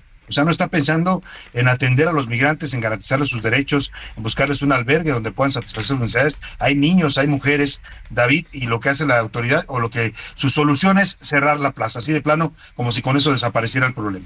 Sí, es eh, un problema grave porque eh, hay que recordar también que la alcaldesa tiene eh, cierto cierto resquemor con las cosas que se ven feo o que no encajan en, en la alcaldía y, y, y la instrucción de ella fue en que los van a tratar de, re- de, de, de reacomodar, digámoslo así, en una, en una eh, casa del migrante que, él- que, que ella le llamó, que va a ser un edificio que va a habilitar, pero para que no regresen a esa y a otras plazas, está pensando en tapiar, como se conoce comúnmente, decir, de tapar todas esas plazas para que la gente, los migrantes, Salvador, no puedan este, eh, refugiarse ahí.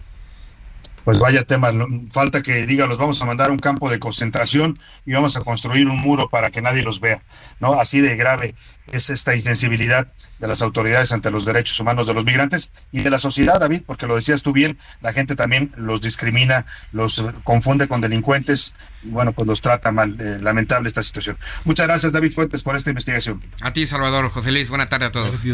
Muy buenas tardes a todos. Pues vamos rápidamente a otro tema, es el tema de la energía y esta compra que hizo el gobierno de México ayer. Nos sorprendieron eh, el secretario de Hacienda con el anuncio de que compraron 13 plantas de generación de energía de la empresa Iberdrola, esta empresa a la que tanto desprecia y ataca el presidente López Obrador, empresa española. Y para hablar de este tema, saludo con gusto en la línea telefónica a Gonzalo Monroy, él es experto en energía, director general de la consultora GEMEC, especializada en México y en Norteamérica. ¿Cómo está Gonzalo? Qué gusto saludarlo. Buenas tardes. Mi querido Salvador, qué gusto platicar contigo. Buenas tardes. Pues, ¿cómo ve esta medida? Hay quienes, el presidente dice que es una nueva nacionalización que nos va a beneficiar porque eh, ya no subirán los precios de la energía eléctrica. ¿Se sostiene todo este discurso?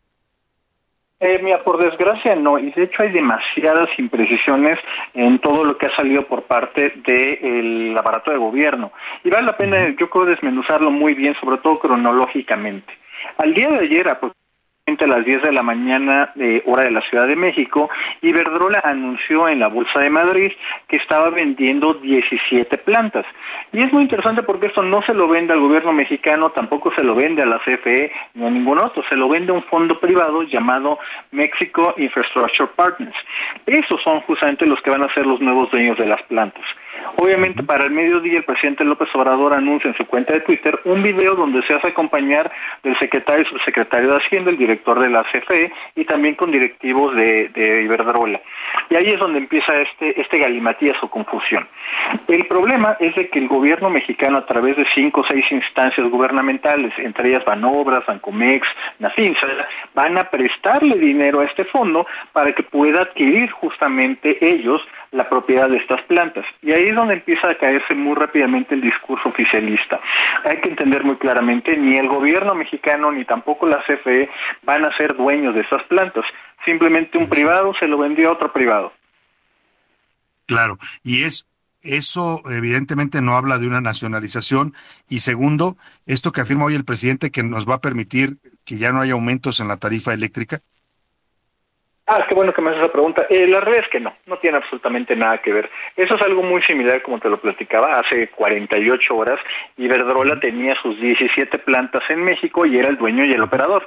Hoy, con toda la información que ha salido, hay un nuevo participante en el sistema mexicano, que es justamente este fondo, eh, Mexico Infrastructure Partners, y, eh, y este, como no es un operador, va a contratar a la CFE con una tarifa probablemente fija o variable, eso no lo sabemos, para que sea el operador de estas plantas. Pero ojo, CFE no es el dueño de, la, de las plantas y por eso también incluso esto que ha dicho el presidente López Obrador, que incrementaba su participación en el mercado de generación eléctrica, pues por desgracia tampoco es cierto, Salvador. Dicen incluso oficialmente que la CFE ya con esto va a controlar el 65.5% de la generación de energía eléctrica. Eh, por desgracia eso no es cierto. Como te platicaba, es simplemente, y, y fíjate, a lo mejor vale la pena usar una, una analogía breve. Eso es algo muy similar a comprar un Uber. De pronto está Iberdrola vendiendo sus 17 plantas, una flotilla si lo queremos llamar así, y viene alguien a comprarlo. Y ese alguien es este fondo privado. El fondo privado pues, simplemente se, se junta con el tío, con el amigo, que le pide justamente si le da, presta un poco de dinero. Esa sería Banobras, Nafinsa, todos ellos. Y entonces se acercan para comprar estas plantas y necesitan que alguien, pues obviamente, los ponga a trabajar. Eso es justamente lo que estaría haciendo CFE.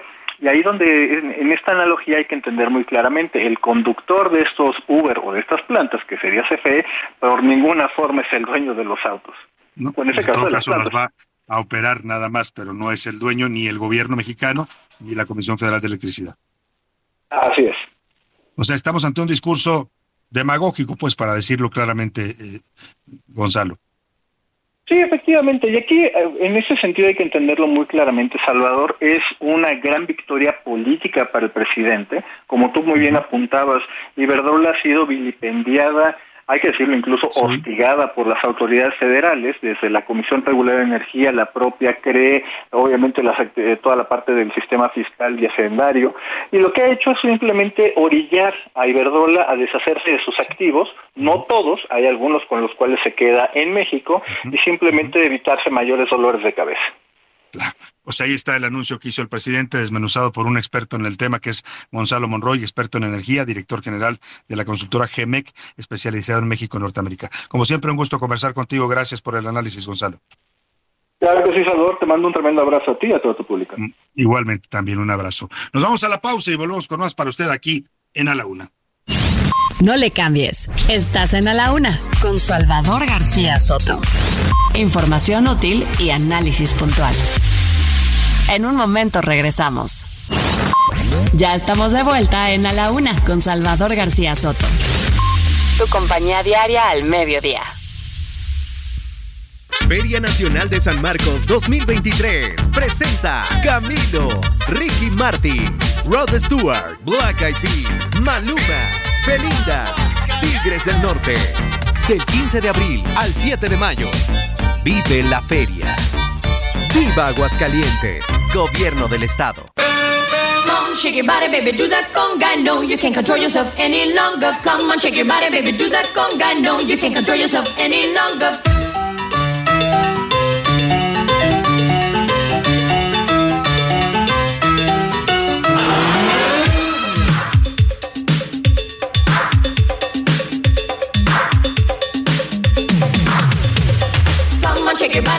That conga. No, you can't control yourself any longer. Feel the rhythm of the music getting stronger. Don't you fight it till you try to do that conga beat.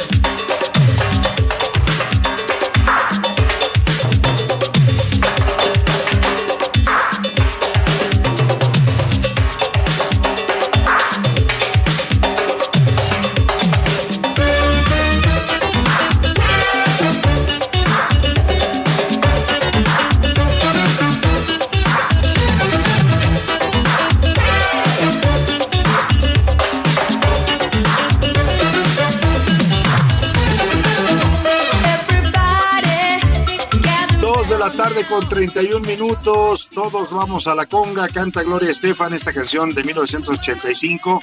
Es una canción que nos invita a la fiesta y a la diversión con estos ritmos caribeños mezclados con música electrónica. De verdad, fue todo un éxito allá en los años 80. Sigue siendo una canción muy bailable todavía en bodas, fiestas, celebraciones. Se baila la conga de Gloria Estefan y de Miami Sound Machine.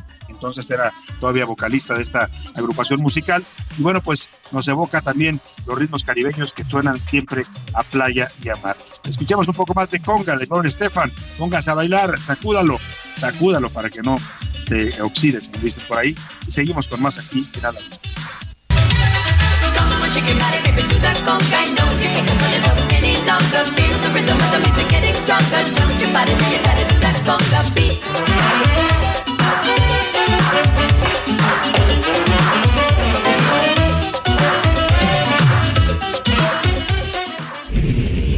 A la Una con Salvador García Soto. El ojo público. En A la Una tenemos la visión de los temas que te interesan en voz de personajes de la academia, la política y la sociedad. Hoy escuchamos a José Narro Robles en Un México Nuevo. El ojo público. Me da mucho gusto saludarles a todos ustedes. Con especial afecto lo hago con el equipo que hace posible este programa y con su titular, Salvador García Soto. Estos días son propicios para la reflexión y yo los invito a que lo hagan. Les pido que, con toda honestidad, analicen la marcha de nuestro país y se respondan si las cosas van bien. Si de verdad hoy estamos mejor que en diciembre de 2018. Si es realmente cierto que los funcionarios de este gobierno cumplen de forma honesta y eficiente las tareas que se les han asignado. Si la pobreza en nuestra población ha disminuido y el ingreso de las familias tiene mayor valor adquisitivo. Si la inseguridad y la violencia se han controlado, si hoy tenemos mejores servicios de salud y los indicadores en la materia se han superado respecto de los que existían en 2018. Si la educación de nuestros niños, niñas y jóvenes es mejor, si la última desgracia vergonzante para nuestra sociedad es la de la guardería ABC de Hermosillo o la relativa a la desaparición y asesinato de las víctimas de Ayotzinapa, o siquiera la del robo de Huachicol y la explosión del 18 de enero de 2019 registrada en Hidalgo y lo acontecido con la muerte de los 40 migrantes en Ciudad Juárez fue solo una pesadilla, un mal sueño. Por supuesto, habrá que contestar si el ánimo de unidad nacional y de esperanza que hoy tenemos es mejor al de hace cuatro años y medio. Por favor, seamos honestos y demos una respuesta más allá de la ideología, el fanatismo y las preferencias políticas. La respuesta clara y contundente es no, no estamos mejor. Se nos ha dicho que en este gobierno no son iguales a los de antes y tienen razón, no son iguales. El problema es que son peores. Esta será la reflexión que tendremos que hacer al tiempo de las campañas políticas el próximo año y cuando el 2 de junio de 2024, en poco menos de 14 meses, estemos votando por el futuro del país. En fin, que la reflexión nos lleve a imaginar un México nuevo y mejor. Que estos días les sirvan a todos ustedes para reflexionar. Nos encontramos en dos semanas. A la una, con Salvador García Soto. Bueno, pues ahí está esta interesantísima, como siempre, los comentarios y las reflexiones del doctor José Narro Robles y su México Nuevo, invitándonos a la reflexión y yo coincido totalmente con él.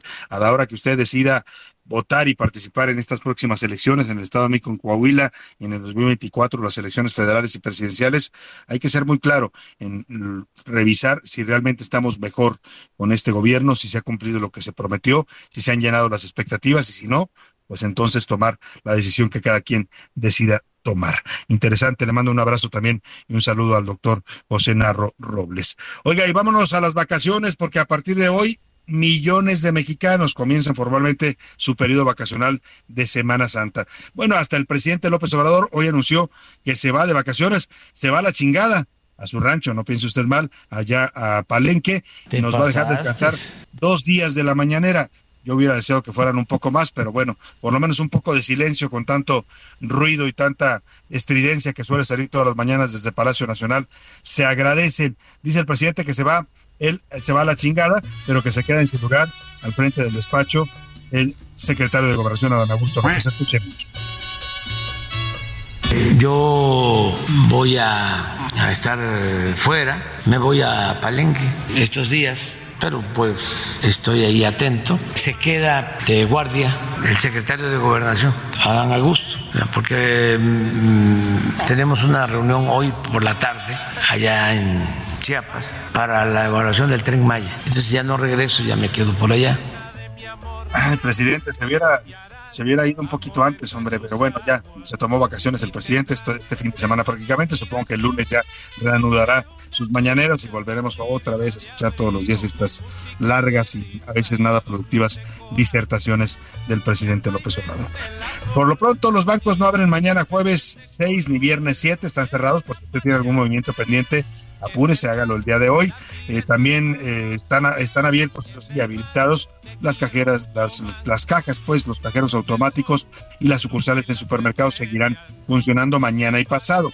En los destinos turísticos la ocupación hotelera sigue aumentando, pero oiga, ante los casos de violencia que han ocurrido en playas de Cancún, y de Acapulco en plenas vacaciones de Semana Santa. Ayer comentábamos este tema. Los empresarios pues ya se levantaron la voz y piden que se diseñe un plan emergente de seguridad para los destinos turísticos. Cuéntanos, Verónica Reynolds, muy buenas tardes. Así es, Salvador, ya que ante estos hechos donde se registraron muertos y heridos, el Consejo Nacional Empresarial Turístico urgió a las autoridades diseñar e instrumentarse un plan emergente de seguridad en los distintos destinos turísticos del país. A través de un pronunciamiento firmado por su presidente, Braulio Arzuaga, el Consejo aseveró que debe planearse de inmediato diversas acciones y medidas como la asignación de recursos presupuestales federales extraordinarios, pues con los recursos actuales no se ha logrado reducir los índices de inseguridad. Subrayó que el país y los destinos turísticos no deben ni pueden seguir viviendo un ambiente de violencia e inseguridad, por lo que exhortan a los distintos niveles de gobierno y a las autoridades competentes a tomar las medidas necesarias para evitar que estos lamentables hechos se repitan. La exigencia es asegurar que los destinos turísticos del país sean espacios de seguridad personal, patrimonial y social, tanto para la población local como para los turistas nacionales e internacionales que visitan México. Apuntó que la inseguridad ha provocado efectos negativos como la disminución en el número de turistas, reducción en el flujo de inversión, cierre de empresas, pérdida de empleos e insuficiencia de servicios y de infraestructura. De ahí que reiteró la necesidad de tomar las medidas necesarias para proyectar una imagen de certidumbre, seguridad y confiabilidad a nivel nacional e internacional que promueva y motive a viajar a nuestro país y recuperar los mercados que se han perdido. El organismo empresarial señaló que ha confiado en Quintana Roo y en Guerrero como destinos de inversión en múltiples proyectos que han generado miles de empleos para las y los mexicanos que viven en ambos estados, dos destinos muy importantes para los miles de turistas que los visitan con frecuencia. Este es mi reporte para la UNA, Salvador. Muchas gracias, Verónica Reynal. Pues muy justa y muy necesaria la demanda que hacen los empresarios del ramo turístico, pues exigir que las autoridades hagan su trabajo y den seguridad. Oiga, el turismo genera empleos, genera derrama económica, muchas familias dependen de esta actividad. Hay ciudades y sobre todo las zonas costeras que viven literalmente el turismo y si empiezan estos hechos de violencia, de balaceras, ejecuciones en las playas, pues eso va a ahuyentar el turismo. Por eso este llamado que hacen los empresarios para que haya un plan emergente de seguridad en el turismo mexicano. Y vaya que se necesita, ¿eh? Ya le hablaba de los balazos y de las ejecuciones, los asesinatos ocurridos en la playa de Cancún el pasado lunes y también en Acapulco. Eh, bueno, pues ahora hay otra nueva modalidad. Escuche esto que pasó en Oaxaca, en un hotel de Oaxaca, que también es un destino turístico importante, llega gente de todo el país, de, de, de varias partes del mundo, de Estados Unidos, de Europa, a conocer toda esta zona tan bella de México. Pues nada, en un hotel de Oaxaca que se llama Celina, que se ubica en el pleno centro histórico de Oaxaca, eh, familiares turistas extranjeros de nacionalidad estadounidense estaban hospedados ahí y resulta que el crimen organizado montó una, pues literalmente un montaje para realizar un secuestro virtual. Obtuvieron la información de estos turistas gringos, eh, llamaron a sus familiares allá en Estados Unidos y les dijeron que sus eh, familiares estaban secuestrados en México, que los tenían secuestrados y que exigían un- el depósito de una cantidad para liberarlos. Bueno, por las familias, imagínese usted, si le llaman a usted y le dicen tu familiar está secuestrado en otro país, pues lo que hace usted es hacer lo que le pidan para que lo liberen. Depositaron dinero, pero esto fue un secuestro virtual. Los turistas nunca estuvieron realmente secuestrados, pero sus familiares sí pagaron un rescate. Cuéntanos, Karina García, de este tema tan delicado que ocurrió allá en un hotel del centro de Oaxaca. Buenas tardes. Así es, Salvador. Se reportó un secuestro virtual contra huéspedes de un hotel ubicado en la zona centro de Oaxaca, donde los implicados, integrantes de una célula del crimen organizado, lograron extorsionar a familiares de las víctimas. Ante esta situación, el fiscal general de justicia, Bernardo Rodríguez Alamilla, reportó que se integró una carpeta de investigación e indicó que al tener conocimiento se rescató a las víctimas, advirtiendo que se tienen abiertas varias líneas de investigación.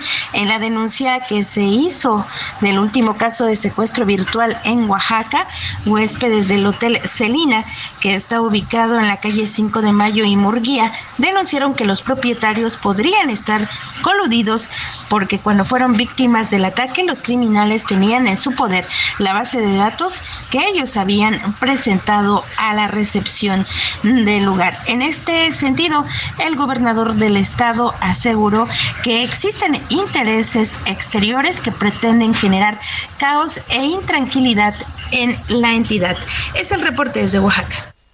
Bueno, pues delicado el tema, evidentemente es un tema de crimen organizado, pero las investigaciones dicen que los empleados del hotel podrían estar coludidos con esta forma de operar secuestros virtuales. Muy delicado, imagínese usted la experiencia para los turistas, pues muchos de ellos seguramente decidirán no regresar a México. Oye, hablando de vacaciones, una ciudad que está de moda en el sector turístico mexicano, lo siempre ha sido una ciudad hermosa, una ciudad que tiene todo, que es el centro neurálgico del sureste mexicano, que está cerca de selva, que está cerca de las ruinas arqueológicas más imponentes de la cultura maya, que está cerca de la playa. Pues estoy hablándole de Mérida, la llamada Ciudad Blanca, que tiene además toda una serie de tradiciones. Y eh, le decía que está de moda porque se ha convertido en un gran destino turístico. Ayer veía en redes sociales al alcalde de la ciudad de Mérida, el señor eh, Renan Barrera, presidente municipal de Mérida, que anunciaba un festival de la chicharra en Iscalanchén, eh, y hablado de una serie de tradiciones que se llevan a cabo en esta Semana Santa.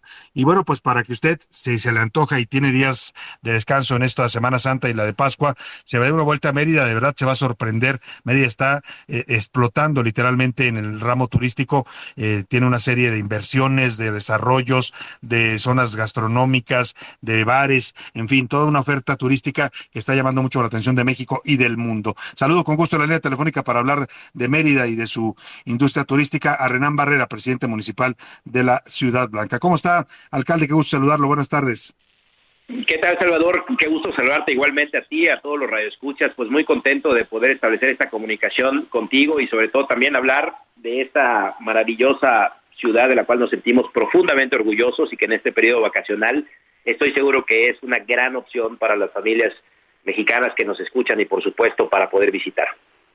Sin duda, y decía yo que Mérida se ha puesto de moda a partir de que organizan este tianguis turístico, han recibido una cantidad impresionante de visitantes nacionales y extranjeros. ¿Cuál es el secreto para que Mérida esté en este momento ubicada ya como un corredor turístico de la mayor relevancia, alcalde? Mira, mira, yo creo que eh, una de las principales razones por las cuales la gente viró a ver hacia Mérida, primero, pues es el contraste con lo que pasa en muchas partes del país, Salvador. Yo creo que Mérida es una ciudad que ofrece seguridad, que ofrece tranquilidad, que ofrece armonía, que el trato de los yucatecos, de los capitalinos, de los meridanos, pues siempre ha sido muy noble con las personas que, que vienen y lo tiene todo, como bien mencionabas, tiene playa, estamos a 25 minutos del mar, eh, aquí en la ciudad de Mérida tenemos una infraestructura eh, de muy buena calidad en materia eh, eh, hotelera, en temas eh, de restaurantes.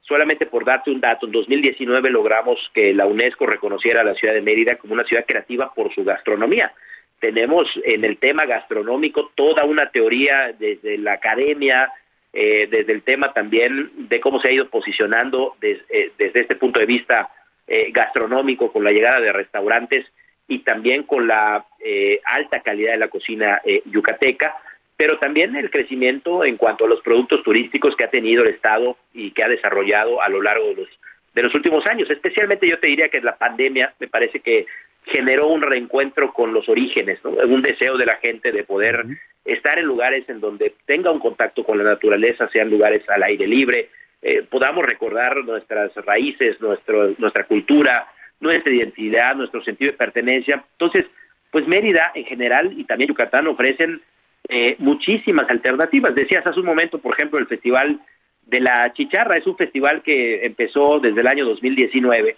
y que se ha ido, esta será la sexta edición que vamos a tener eh, eh, a partir del sábado eh, 15 de abril en este barrio que se llama Xcalachén.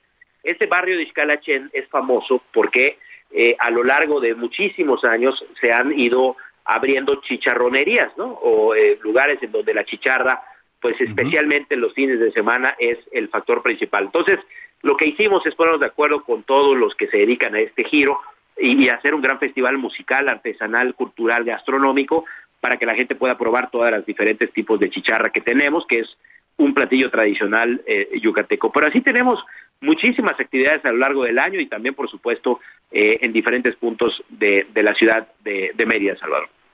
Y la maravilla de Mérida, que estuvimos hace poco allá eh, transmitiendo este programa desde la Convención Nacional Bancaria, que se está convirtiendo también en un destino de convenciones, de reuniones, precisamente por esta seguridad de la que hablaba el alcalde, es que es, es una ciudad que está abierta a todo tipo de turismo, alcalde. No son elitistas, no reciben solo a extranjeros, reciben a, a todos los mexicanos de cualquier nivel social y hay opciones para todos.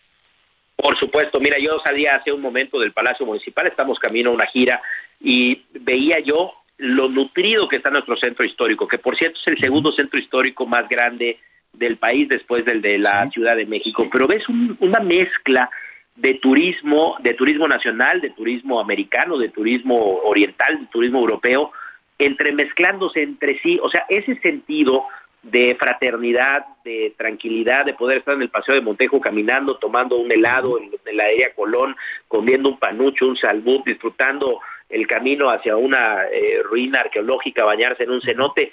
Todo esto te da un sentido de armonía entre la comunidad y los turistas que no importa de dónde vengan o cuánto tengan, todos están disfrutando de lo mismo de manera simultánea. Entonces yo creo que se da una fraternidad muy especial en, en la ciudad, no está clasificada la ciudad para decirte que pues bueno, en esta zona van los turistas que tienen alto poder adquisitivo y en esa no, sino que todos están prácticamente disfrutando de lo que Mérida eh, ofrece.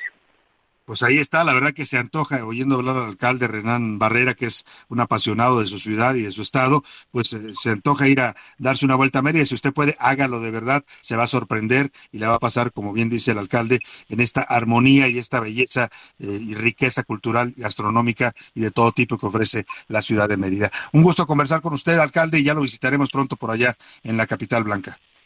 Muchas gracias, eh, Salvador, y bienvenidos todos a la ciudad de Mérida. Aquí estaremos, como siempre, muy pendientes de que puedan disfrutar de su estancia y que tengan la seguridad de que Mérida es uno de los mejores destinos, por no decir que el mejor que hoy tenemos para cultura y turismo. Muchas gracias y nos vemos pronto. Buen Muchas día. gracias. Un abrazo al alcalde de Mérida, Renán eh, Barrera. Y vamos rápidamente con los deportes, porque el señor Oscar Mota, que entiendo que también ya está preparando la maleta para irse de vacaciones, vamos a hablar con él en un momento más. Primero vamos al entretenimiento con Anaí Arriaga y después nos ligamos con Oscar Mota y los deportes. El entretenimiento con Anaí Arriaga.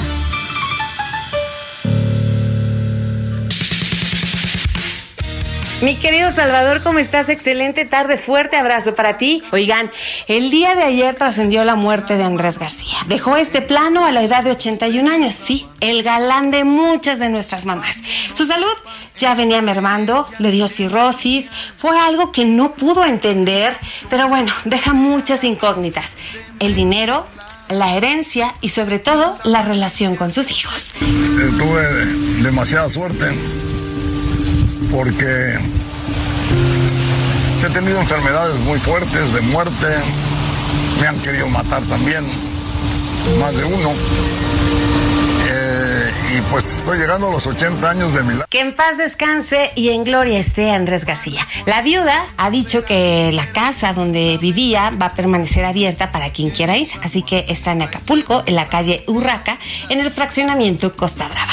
Yo soy Anaí Arriaga, recuerden, pórtense muy mal, pero cuídense muy bien. Nos escuchamos la próxima. Los deportes en A la Una con Oscar Mota. Oiga, y se fue un galán que era Andrés García, pero no se preocupe, nos queda Oscar Mota y aquí está con nosotros en los deportes. ¿Cómo estás, Oscar? Mi querido Salvador García Soto, un gran día para ganar. Eh, se fue un galán, pero se queda un galón, o sea, yo. Y por supuesto, para mandarles un gran abrazo a todos. Eh, desafortunadamente, querido Salvador, tengo que iniciar esta sección con una eh, noticia eh, lamentable: el fallecimiento de cuatro jóvenes deportistas, todos ellos menores eh, de 12 años. Iban a jugar un partido de preparación, ellos integrantes del equipo de la Escuela Formativa Panteras Valle de Chalco de básquetbol. En paz descansen los pequeñines Alex, Ubaldo, Vale y Daniel. Perecieron en un accidente automovilístico en Nochistlán, Oaxaca, querido Salvador.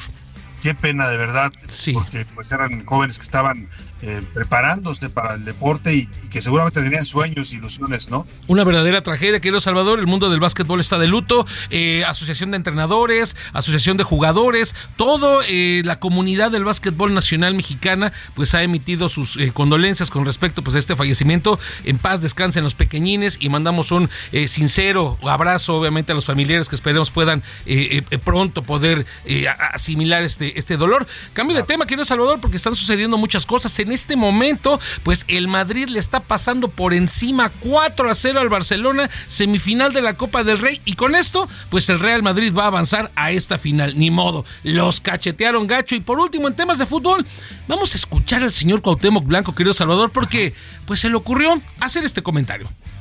¿Cómo crees? Yo me siento mejor que ellos, hijo.